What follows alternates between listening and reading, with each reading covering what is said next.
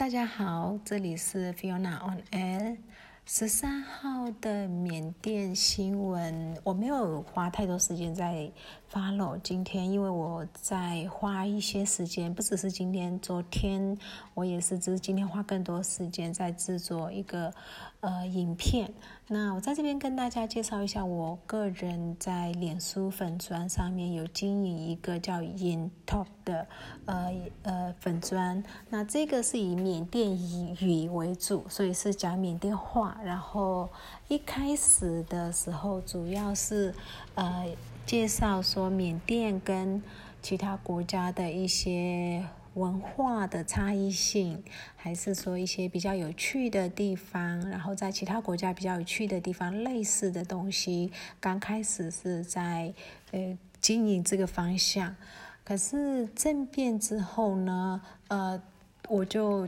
停止经营了，蛮久的，几乎都停了。就算没有停，一些影片也是比较沉重一点。然后，所以我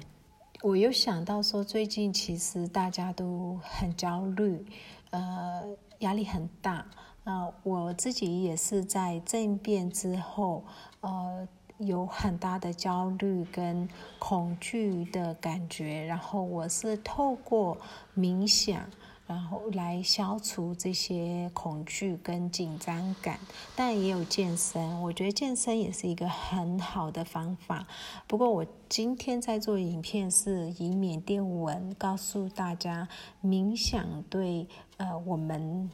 的好处，呃。想要跟大家讲一下，是说其实缅甸人对诶冥想是冥想或者是打坐，我们叫的压台，然后这个其实我们是不陌生的。因为我们佛教国家很多人，呃，很小时候就会跟着呃妈妈，特别是妈妈，有些可能是爸爸，会去一些呃冥想打坐中心去参与，像暑期的夏令营可能会去参加这一类的。那这样的呃课程或者是活动，主要还是以宗教为主，所以可能参与了也打坐了，呃，大家都觉得。可以去做这件事情，但他们没有真的应用在呃生活上面。我不是说全部是，我说多数，多数的呃缅甸佛教徒还是觉得你要打坐，其实是你要先可能要先礼佛，要先拜拜，要先呃念诵那些佛经之后再来打坐。那我就用我的方式跟大家介绍了一下，我个人是。没有前面的这些，我就是我想要打坐，我就打坐了。我只是可能需要把心情先放松下来，身体全身的肌肉先放松下来，然后先专注在呃呼吸，呃的大概这样子。那缅甸很多人打坐，他不是为了呃提高专注力呀，然后学习能力呀这一类的，比较属于说，哎，这是一个嗯。因这是一个修行的一部分，所以要修行。很多人是以这个宗教的目的去做的。那我我在影片里面讲的是比较属于说，呃，参考了一些国外的呃研究或报告里面，譬如说冥想的人跟没有冥想的人对于焦虑的处理，对于呃耐热程度或者是一些。呃，极度不友善的环境的忍耐程度，然后情绪控制的管理，呃，这一些的改变，譬如说我们的海马回它怎么了，杏仁核它怎么了这一类的，因为我我没有办法背起来，所以我 我就没有这边也不赘述给大家了。我是用这个角度去跟大家分享说，呃，冥想，呃。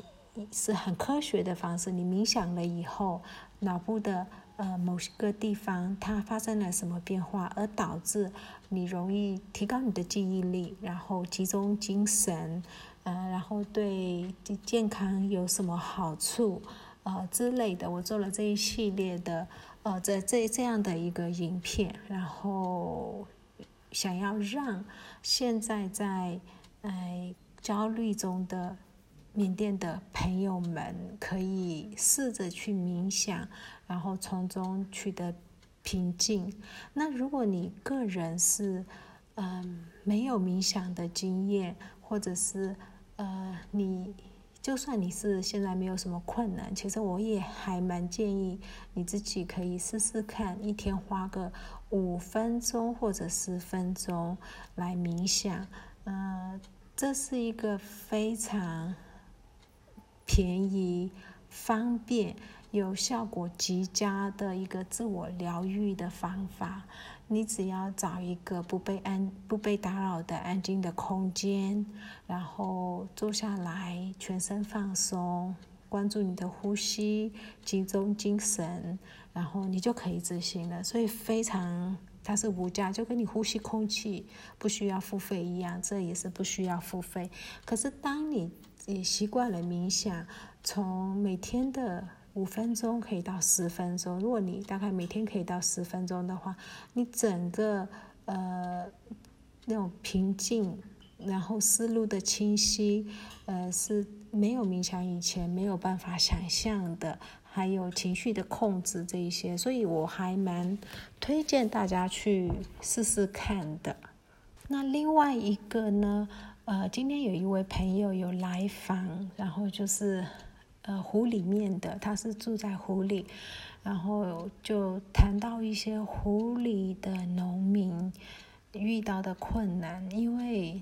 湖里大家都以农业为主，然后都是在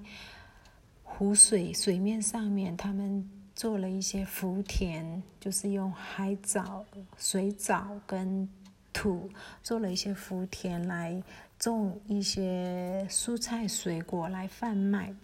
然后今年的天气非常的异常，我们几乎没有夏天。泼水节前后有热了一下下，但是泼水节前就开始有阵阵雨，然后非常的。呃，诡异。然后现在其实应该要是非常酷热、干旱、缺水的时段，可是却是下大雨，好多城镇都传出有一些淹水，有不到水灾但淹水。呃，而且这个雨大概都是晚上，晚上都刮大风、下大雨。嗯，那这个带就影响到湖里面在种的呃，就是蔬菜、水果、农作物了。呃，除了这种，这个这个是呃，他们现在种可能是下个月或者是在下个月会发生的收成会有问题，可是目前有问题的是，他们有一些已经可以收成的，像番茄啊、茄子啊、啊的冬瓜啊什么之类的，呃，他们那个价钱是还 OK 的，呃，也有人收购，可是呢，呃，现在。一般来讲，这里这个区域的蔬菜水果，他们卖给了中盘商，中盘商会集中，呃了以后把货物运到阳光或曼德勒，那那边的呃大盘会再把钱汇过来。可是现在有一个问题是，那边大盘他们汇过来，这边的中盘商没有办法去提领现金，因为整个金融体系是瘫痪的，所以。呃，中盘商拿不到钱来支付农民，然后那些包含说，呃，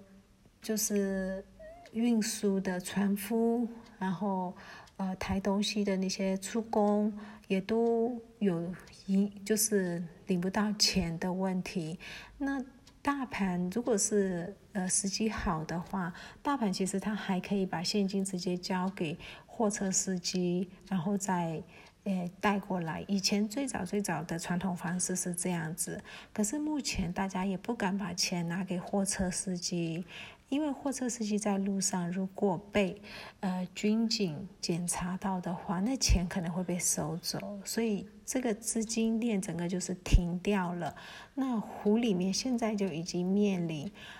他们的农作物卖。